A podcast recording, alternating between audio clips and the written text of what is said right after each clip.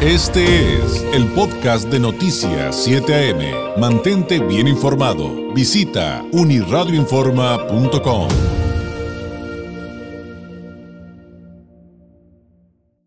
mucho gusto poder saludar una vez más a través de la vía telefónica al maestro Luis Ángel Hurtado Razo, director general de la consultora Comunicación Política Aplicada, profesor investigador de la Facultad de Ciencias Políticas y Sociales de la UNAM, analista en Alcaldes de México y escritor.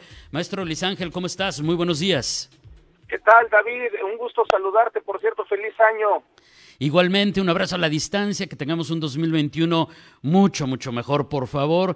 Oye, ¿qué reflexión nos puedes compartir de lo sucedido tras los disturbios en el Capitolio de los Estados Unidos en relación al tema de las redes sociales. Ya ves que en otras ocasiones hemos puesto sobre la mesa esta discusión que está entre eh, el, uso correcto de una plataforma que tiene sus propias reglas y el derecho a la libertad de expresión, sobre todo en torno a la suspensión que hay a las cuentas del presidente norteamericano Donald Trump. Y, y mira, quiero retomar aquí para no equivocarme en los términos en el, eh, traduciéndolo por supuesto, Mark Zuckerberg publica eh, que estas medidas se tomaron porque literalmente así lo pone, eh, parafraseándolo, incitar a la violencia, violando las normas de las plataformas e incluso llamando a la insurrección. ¿Qué lección tenemos que tomar de ahí? ¿Qué es, qué es lo que está sucediendo con estos temas, Luis?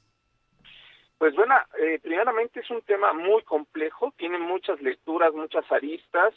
Eh, yo, yo podría centrar, digamos, mi reflexión en lo siguiente, eh, sobre el entorno digital. ¿Qué está pasando? ¿Qué estamos viviendo? Eh, ¿Ante qué nos estamos enfrentando como sociedad y sobre todo eh, como seres humanos? Pues bueno, básicamente lo, lo, lo voy a centrar en lo siguiente. Estamos viendo precisamente el surgimiento y ya la consolidación eh, plena de un nuevo modelo de comunicación política, un modelo de comunicación política pues que ya se está adecuando precisamente a la era digital, a esta era en la cual pues básicamente eh, tiene diferencias del antiguo modelo de comunicación política. Voy a ser muy breve en esta parte. El antiguo modelo de comunicación política pues estaba centrado básicamente en que las agendas políticas, en las agendas mediáticas eran construidas precisamente desde los medios de comunicación, la prensa, la radio y la televisión. Los medios de comunicación tenían pues un gran poderío en ese sentido, ellos decidían qué, eh, qué, de qué se hablaba y cómo se hablaba de ese tema.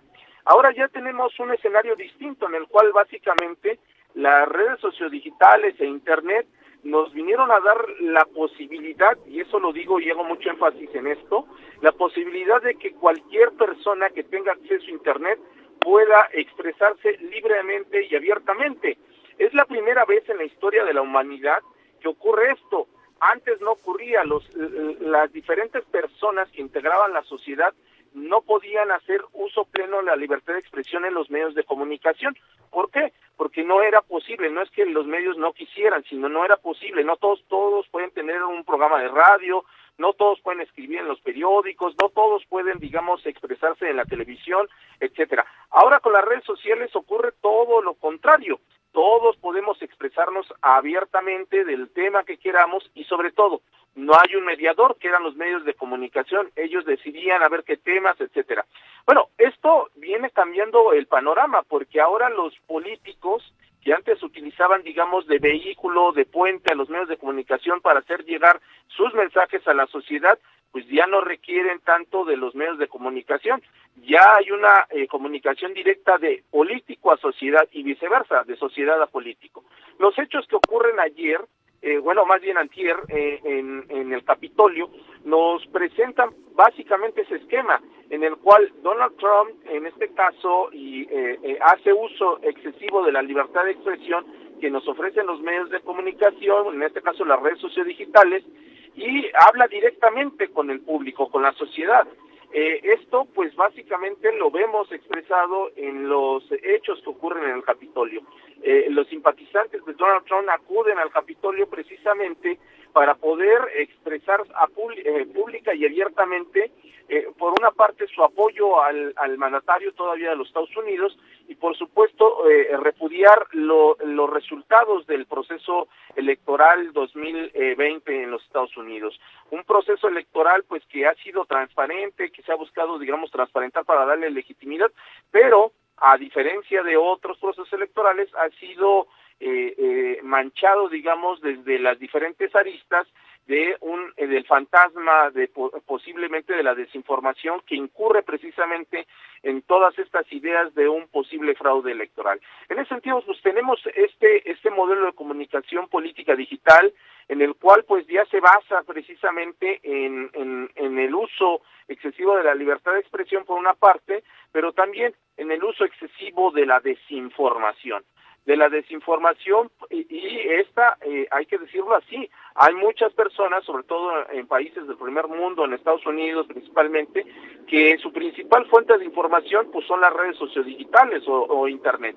Ya no creen eh, o no usan o no recurren a los medios tradicionales para informarse. Por lo tanto, su realidad está construida a partir precisamente de lo que le digan las redes sociodigitales este cambio de, paradigmas, digamos que nos tocó vivirlo a nuestra generación, Luis. Vaya, eh, lo que quiero eh, tratar de entender es que esto en algún momento tendrá que eh, ser como una tormenta en la que estamos viviendo un punto de crisis, pero después tendrán que calmarse las aguas y marcarse, marcarse las reglas hasta, hasta un punto medio de equilibrio. Vaya, como como un medio, como, como un meme que circula mucho. Yo respeto tu opinión, pero el que me digas que dos por dos no son cuatro, sino que para ti dos por dos es dieciocho, pues no es una opinión, es desinformación. Por supuesto. Eh, como todo modelo, como todo proceso, eh, conlleva precisamente cambios en los cuales, pues lógicamente las partes que participan en estos procesos, pues tienen de una u otra manera resistencia a este cambio. Eh, y lógicamente, pues en el ámbito político, pues es más evidente por las cuestiones de choque ideológico y los intereses, digamos, políticos y partidistas que hay. En ese sentido, pues estamos enfrentándonos a ese cambio, a esa transición, en la cual eh, básicamente pues también los medios de comunicación eh, tradicionales ponen eh, están colocándose en la resistencia de evitar precisamente que se instaure esa nueva forma de comunicar eso por una parte pero también los políticos y los partidos políticos y la sociedad civil organizada pues está en ese dilema digamos de de, de, de, resistirse precisamente a esos cambios.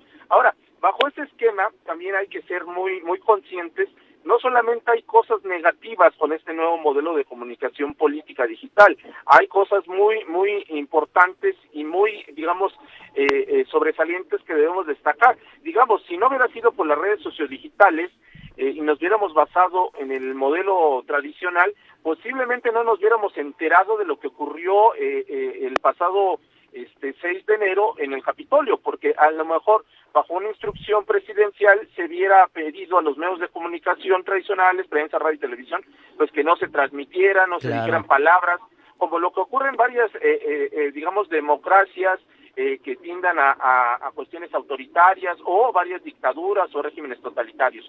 En ese sentido hay que ver también el lado positivo de las redes sociodigitales que nos han permitido, por supuesto, de Internet, de enterarnos de este, de este tipo de sucesos que muchas veces eran atallados en un, en un modelo de comunicación tradicional por la presión, eh, repito, de los regímenes políticos que están en turno. En ese sentido, también es un proceso eh, benéfico, pero como todo, pues hay que ver eh, las aristas negativas, que esas son las que debemos de centrarnos, sobre todo en democracias como, como la nuestra, en la cual de que, ese tipo de sucesos no se repitan, no sean una, un modelo a seguir y en el cual pues busquen precisamente justificar la libertad de expresión para llegar precisamente al libertinaje informativo que yo he dicho en repetidas ocasiones. Es una cuestión muy interesante y digna de, destacar y también hay que ser muy claros en esto y creo que en esto muchas personas se han quedado cortas, muchos especialistas, en no decir eh, lo siguiente, que es básicamente que eh, ahorita se culpa a lo mejor a Donald Trump de estos sucesos, pero no es el único culpable. hay que ver también lo, eh, otra parte, otros elementos que son, digamos, responsables de todo ello. Y en esto me quiero referir precisamente a las políticas que han ejercido muchas eh, redes sociodigitales, muchas eh, empresas digitales, que no acallaron en su momento a Donald Trump, no le pusieron un alto y ahora digamos que ya están ocurriendo estos sucesos, la mejor forma de zafarse, digamos, de la crisis que está ocurriendo es pues básicamente suspendiendo sus cuentas. Estos hechos, pues hay que, eh, desde la sociedad civil, desde la academia, por supuesto, eh, hay que ser empáticos en ellos y hacer presión, digamos, para que estas empresas, estas empresas, pues modifiquen, digamos, estos eh, modelos a seguir. Oye, qué interesante porque al final todo esto pareciera, Luis, que se aterriza en temas de responsabilidad y ética y que finalmente vamos a seguir eh, eh, en este esquema de que los paradigmas seguirán cambiando, llegarán nuevas formas de comunicación, nuevas formas de, comunicarse que hoy tal vez a lo mejor ni siquiera podemos imaginarnos, pero al final, en ese antes, en este presente y en ese futuro, esta ética y esta responsabilidad de, de la que de alguna manera nos estás hablando va a ser siempre el punto central. Sí, por supuesto. En ese sentido, eh, yo repito, eh, eh, hay que ser muy enfáticos porque hoy en día todo se culpa a Donald Trump, pero a ver, si, si no hubiera permitido, si no hubiera habido un canal, un medio para poder transitar o para que se pudiera difundir ese discurso, entonces pues este no se hubiera dado, no hubiera tenido el impacto que hoy todo el mundo vimos que ocurrió precisamente el día 6 de enero. En ese sentido, pues hay, hay que fincar también responsabilidades pues a quienes permitieron que esos discursos eh, se difundieran. Hay que cuestionar y decir, a ver, tus políticas actuales son las idóneas, son las eh, necesarias o son las que actualmente obedecen a la realidad que estamos viviendo y si no son, entonces tienes que modificarlas precisamente por un bien colectivo. Y en ese sentido, eh, repito, la, las las redes sociodigitales no han hecho un esfuerzo por modificar estas eh, conductas porque precisamente se han beneficiado de esas conductas. ¿Por qué? Porque lógicamente cuando publica una persona como Donald Trump, pues hay más tráfico en las redes sociales. Se han hecho estudios en los cuales se ha comprobado que este tipo de personas pues provoca precisamente eh, reacciones emotivas en las cuales los usuarios pues están más tiempo en las redes sociodigitales y el eh, y el tiempo se traduce en ganancias.